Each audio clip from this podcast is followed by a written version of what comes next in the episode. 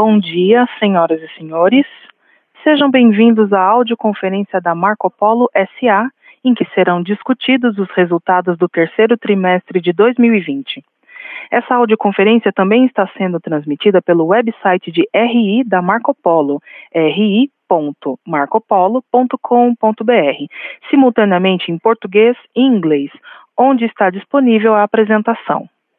Nesse momento, todos os participantes estão conectados apenas como ouvintes e mais tarde iniciaremos a sessão de perguntas e respostas quando as instruções serão fornecidas. Caso necessitem de alguma assistência durante a audioconferência, queiram por favor solicitar a ajuda de um operador digitando o asterisco zero. Cabe lembrar que esta audioconferência está sendo gravada. Antes de prosseguir, esclareço que eventuais declarações feitas durante essa audioconferência sobre as perspectivas dos negócios da Marco Polo, projeções, metas operacionais e financeiras e sobre seu potencial de crescimento são previsões baseadas nas expectativas da administração em relação ao futuro da companhia essas expectativas são altamente dependentes das condições do mercado interno, do desempenho econômico geral do país e dos mercados internacionais e, portanto, estão sujeitas a mudanças.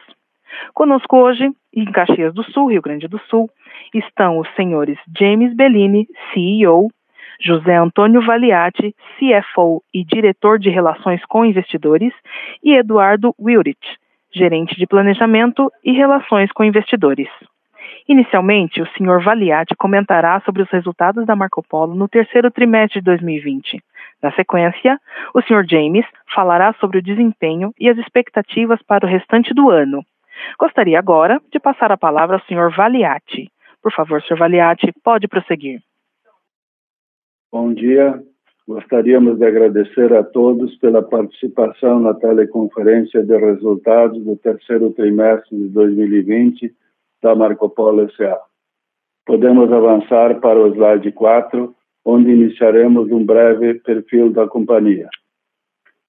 A Marco Polo é uma das maiores encarroçadoras de ônibus do mundo, líder no Brasil em todos os segmentos de mercado. Estamos listados na Bolsa desde 1978 e em agosto completamos 71 anos. Estamos presentes em 10 países e temos hoje aproximadamente 12 mil colaboradores espalhados em 13 plantas industriais. Podemos passar para o próximo slide. Nos nove meses de 2020, a produção brasileira de carrocerias foi de aproximadamente 12 mil unidades, 27% inferior ao mesmo período de 2019, tendo sido fortemente afetada pela pandemia a partir do fim do primeiro trimestre. No ano, o segmento de rodoviários respondeu por queda de quase 26%, o segmento de urbanos apresentou queda de 30% e os micros mostram redução de 19%. Passamos para o slide seguinte. No segundo trimestre, a produção da Marco Polo direcionada ao mercado brasileiro caiu 9% enquanto a produção para exportação apresentou aumento de 4%. No agregado, a produção da Marco Polo retraiu-se 7% contra 24% de queda em relação à produção brasileira como um todo. Nas unidades externas, a queda foi mais expressiva, com um recuo de 43%. O destaque positivo fica com a operação argentina, com incremento substancial de volumes após ter ficado com paralisações no segundo trimestre paralisações das operações industriais. A produção total da Marco Polo caiu 12,8% no terceiro trimestre, porém mostrou crescimento substancial de 46% frente ao segundo trimestre quando férias coletivas e restrições sanitárias limitaram os volumes, indicando o início de um processo de recuperação gradual de volumes. Vamos para o próximo slide.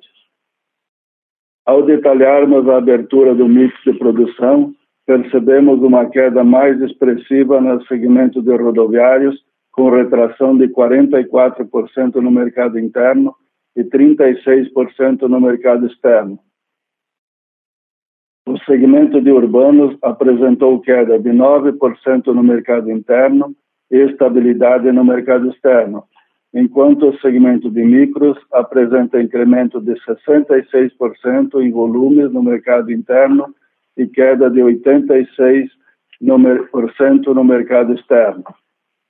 Por fim, no negócio Volares, temos crescimento de volumes no mercado externo com uma importante operação de exportação no trimestre versus queda de 13% no mercado interno. Passamos para o próximo slide. Quando observamos vendas, percebemos o efeito do mix na receita do mercado brasileiro. Os volumes recuaram 8%, porém a receita apresentou queda de 22%, com menor representatividade dos rodoviários. Ao mesmo tempo, mesmo com um mix mais leve, as exportações apresentaram aumento de receita, especialmente em função do efeito do câmbio. Nas unidades externas, a queda do volume também representou queda de receita, com o câmbio também contribuindo para a receita. Assim como na produção, também em vendas observamos o efeito da pandemia no mercado de ônibus, com queda de 14% no número de unidades vendidas e de 30% na receita do trimestre. Passamos para o próximo slide. Na distribuição da receita, o segmento de rodoviários deu lugar aos urbanos, como o segmento de maior representatividade, respondendo por quase 34% da receita da companhia. Na sequência, temos o segmento de rodoviários, com quase 30% da receita, seguido pela receita do negócio Volare, com 23%. Lembramos que a receita do Volare engloba o ônibus completo, com a venda da carroceria e chassi como um produto único. As vendas de micros responderam por 8,4% da receita no trimestre e demais negócios representaram 5% da receita. Podemos passar para o próximo slide. No trimestre, o lucro bruto da companhia cedeu 6,3%, com margem bruta de 16%. A margem bruta foi beneficiada pelo efeito positivo do câmbio nas exportações, pela menor, melhor eficiência das operações e pelo processo de otimização de plantas localizadas no Brasil.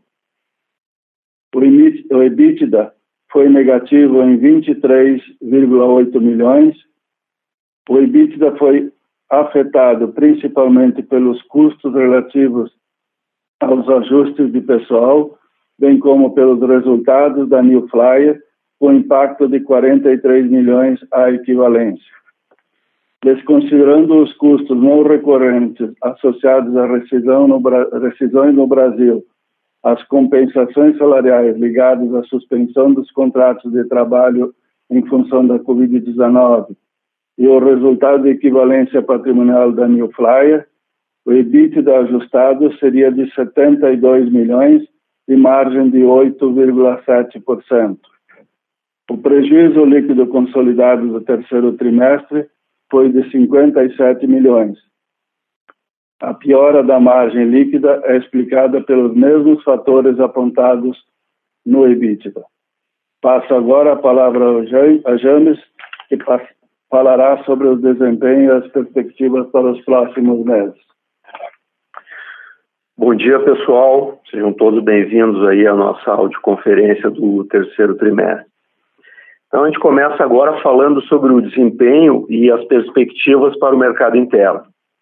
A procura por novos ônibus segue sendo impactada pela pandemia nos setores de turismo, linhas rodoviárias interestaduais e internacionais, de transporte escolar e transporte público urbano.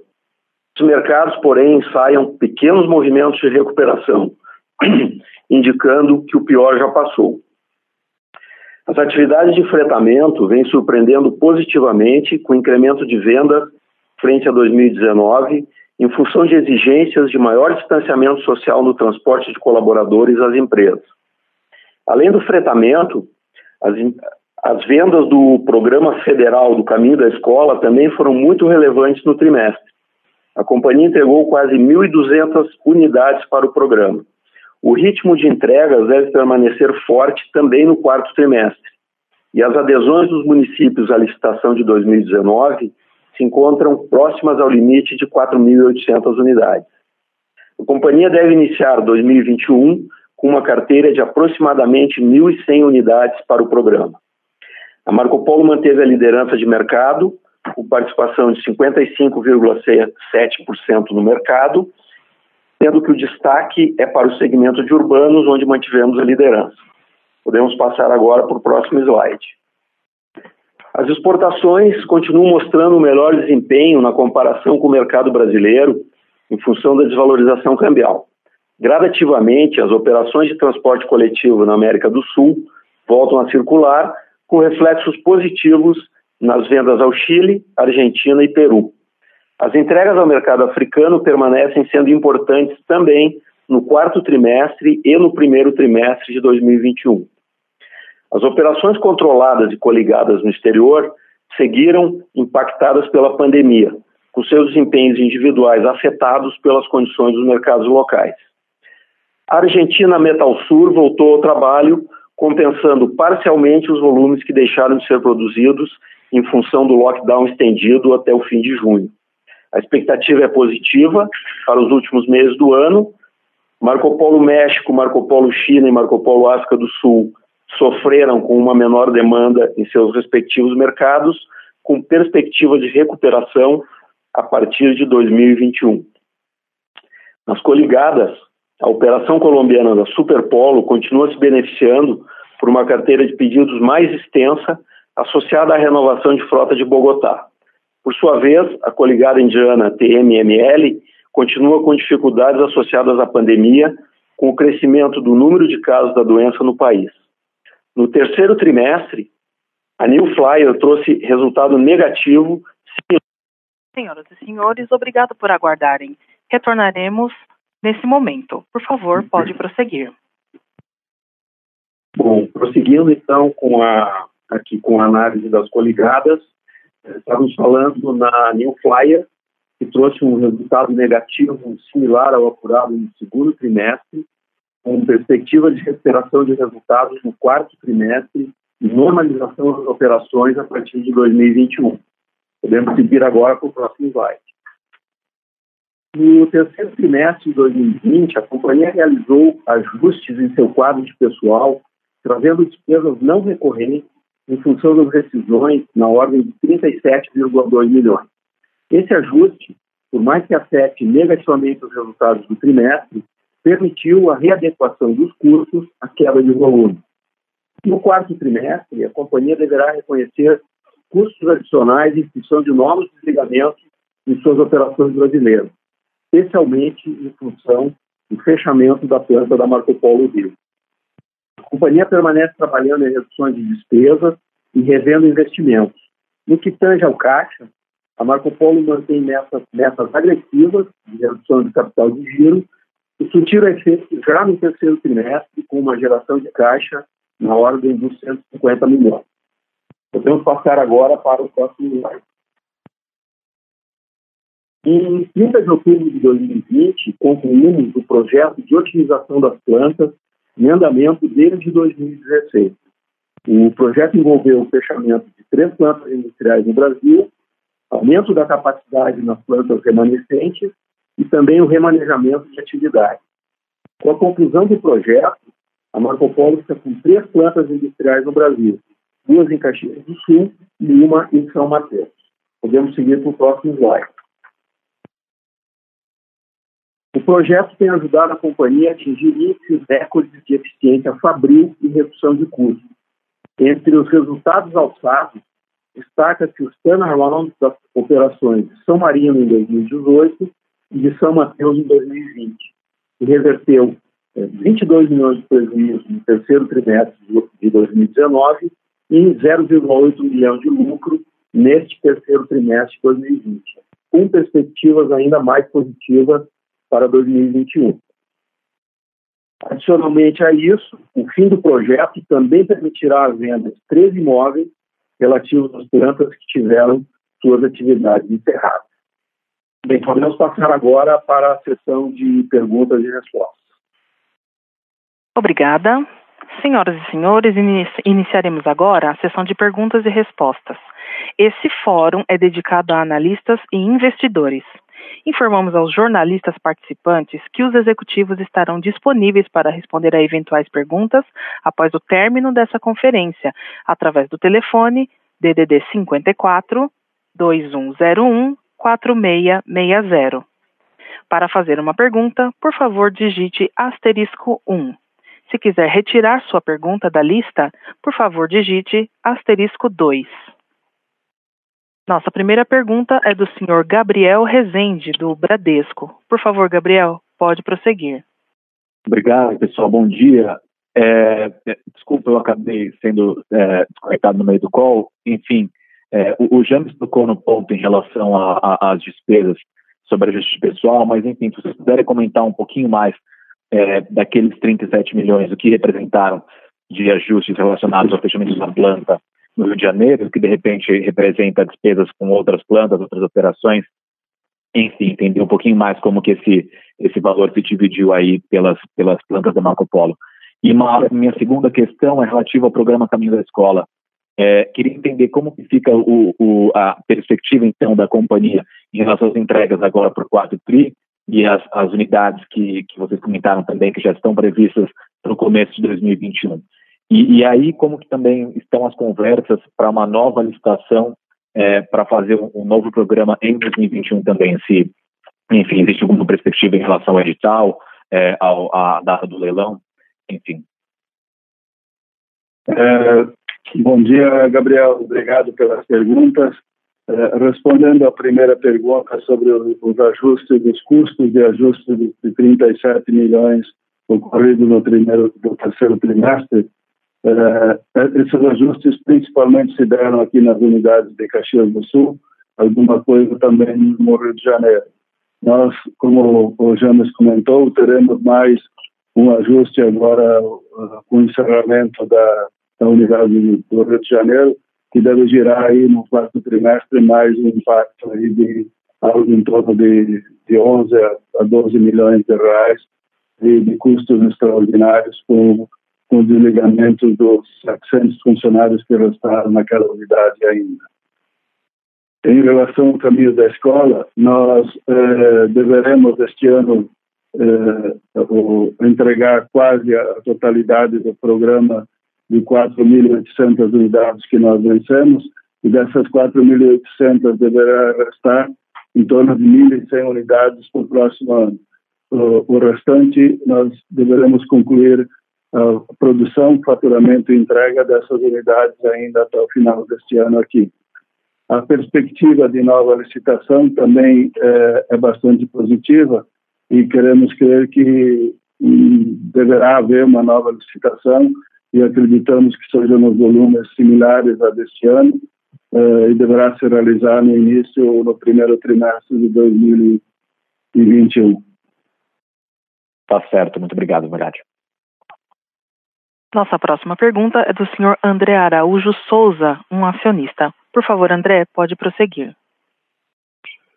É, muito obrigado, bom dia a todos. Uma pergunta para o senhor James Bellini é, sobre o futuro da companhia, né? Quais são as, as prioridades, qual, o que está na pauta, as três prioridades aí para o futuro, aí, tanto do ponto de vista da administração e também, por que não, em conjunto com o conselho de administração, e também uh, aquela informação de uma formação de um novo CEO, uh, ah, enfim, da, eh, saindo dos quadros da companhia, em que pé está esse processo, por gentileza? Eu não entendi a segunda, não entendi a segunda pergunta, André, desculpa, você pode repetir? Uh, ok. A, a, primeira em relação à pauta e prioridades da diretoria e conselho, e a segunda em relação ao futuro, e a segunda em relação à formação de um novo CEO eh, dentro dos quadros da companhia, conforme foi informado enfim, em reuniões anteriores.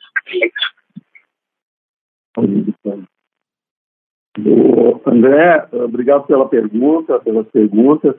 É, em relação às prioridades, é, nós temos trabalhado muito fortemente é, na questão do reajuste da, da, da companhia, a readequação da estrutura para poder encarar aí um mercado possivelmente menor no ano que vem. E estamos trabalhando muito fortemente também em relação à questão uh, dos, uh, da, da, Marco Polo do futuro, né? da Marco Polo Next.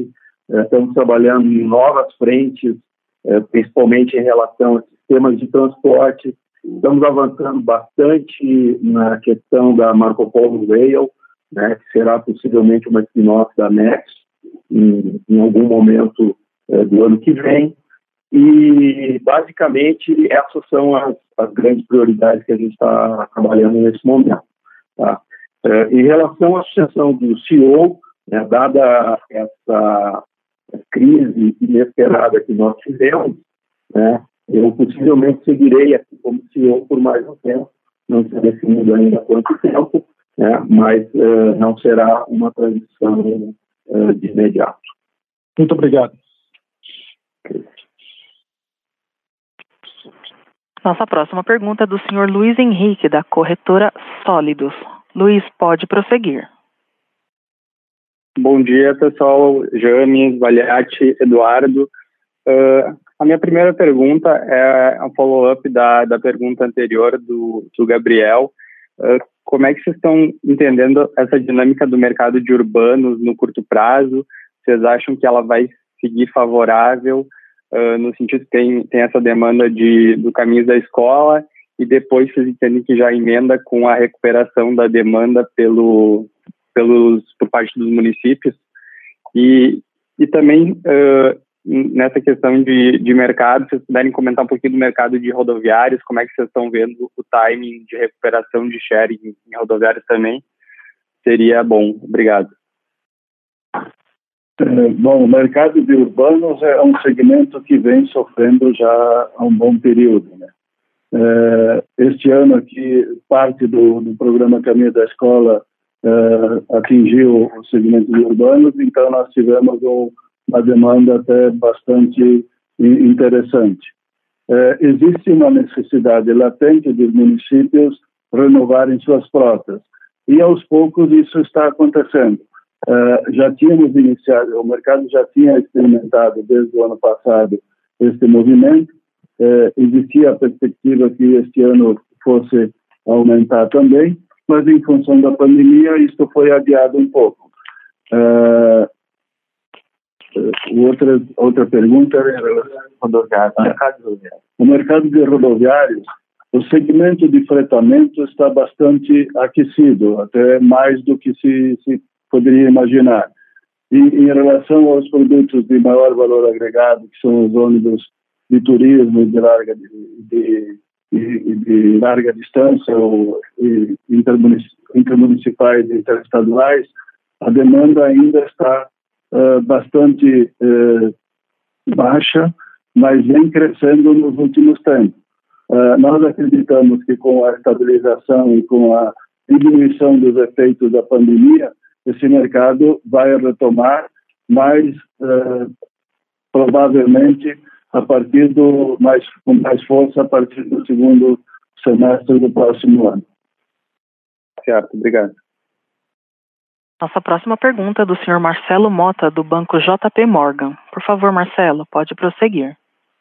Oi, bom dia. A primeira pergunta, se a empresa pudesse comentar um pouco sobre o andamento do, do BioSafe, enfim, né, até foi comentado no release uh, a grande participação né, de alguns desses componentes na, nas vendas de ônibus, mas entender um pouco como é que vocês estão vendo o crescimento dessa linha, se isso pode ajudar a margem aí para 2021, ou se com menos, uh, enfim, menos impacto do Covid, enfim, se a gente for para esse novo normal, se poderia cair a demanda para esse tipo de, de produto. E a segunda pergunta sobre margens, né, enfim, a gente viu essa recuperação na, na, margem recorrente aí uh, da empresa, consequência dos ajustes, enfim, em termos de, de produção. E quando a gente olha o, o quarto TRI, queria entender um pouco como é a dinâmica. Enfim, a, a, foi comentado que existe ainda talvez 10 a, a 12 milhões ainda de despesa uh, com o pessoal para passar extraordinária por reajuste de produção, entender se teria mais alguma despesa para passar ainda no, no, quarto TRI, enfim, algum outro impacto, ou se a gente deveria ver essa margem crescente aí ao longo do, do final do ano e para 2021 também. Obrigado. Uh, bom dia, Marcelo. Obrigado pela pergunta. Eu vou te responder a primeira, depois o Valhate te responde as, as, as outras duas. Tá?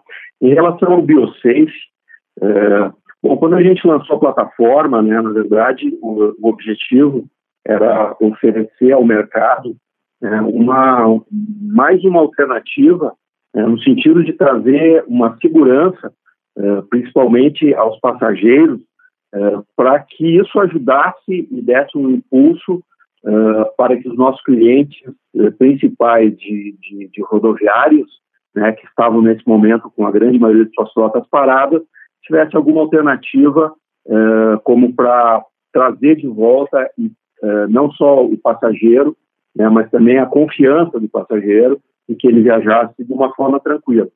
Né. Esse programa foi, eu diria, bastante bem sucedido, uh, porque se você analisar hoje, uh, desde o lançamento da plataforma, né, no acumulado do ano, o que a gente tem, uh, os carros que têm saído aqui da linha de produção, 85% dessa produção tem pelo menos um item BioSafe agregado nele, né, o que tem nos trazido uh, um, uma certa, uh, um certo conforto aí, porque tem ajudado a melhorar um pouquinho a margem, e também certamente está nos ajudando a aumentar um pouquinho esse, essa demanda né, que estava muito baixa realmente no rodoviário em função da, da, da pandemia e da falta de confiança que a pandemia gerou no, no, no público-alvo né, do nosso que são os usuários.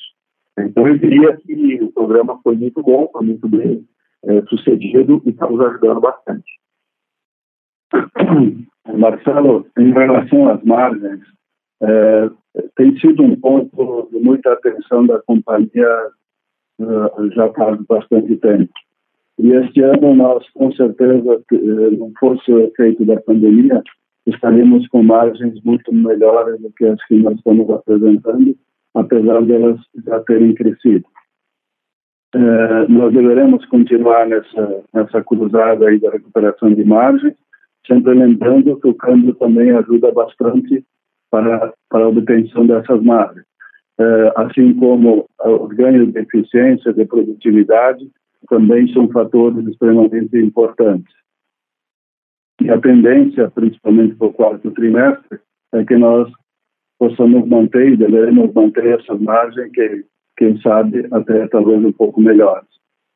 É, em relação às despesas extraordinárias, é, o que nós enxergamos no momento é essa despesa do, do fechamento da, da unidade do Rio de Janeiro, em torno de 11 a 12 milhões de reais, que vai acontecer, que, de novo, é um, um processo de ajuste de capacidade e, e, nós estamos fazendo. Então, no momento que nós estamos percebendo um efeito extraordinário no quarto trimestre eh, negativo, seriam esses, esses valores aí relativos ao desligamento do pessoal da Ciperal, como comentado.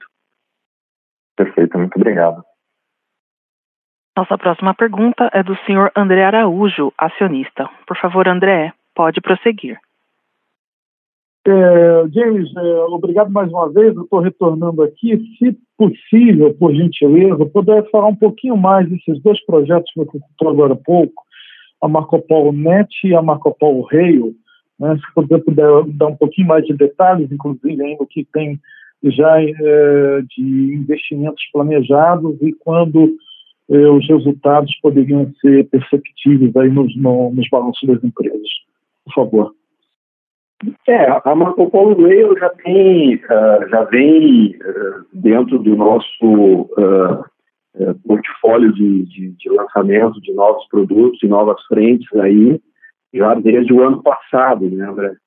Uh, e agora a gente está fazendo o lançamento oficial desse de, do nosso VLT, né? Agora no final do ano já temos essa primeira unidade uh, vendida né, para um cliente aqui do Rio Grande do Sul, né? E praticamente todo o investimento feito nesse nesse nesse novo modal ele foi é, absorvido com o próprio recurso da venda desse, desse primeiro é, desse primeiro que a gente assinou com a Movit, né, que foi saiu aí na mídia uh, recentemente, né, e aí estamos trabalhando com eles uh, fortemente a questão uh, do, do, transporte sob demanda, né, onde eles fazem toda a parte é, digamos, da, do desenvolvimento do aplicativo que vai estar por trás disso tudo. E nós vamos levar, então, toda essa novidade, toda essa tecnologia né, é, para os operadores e para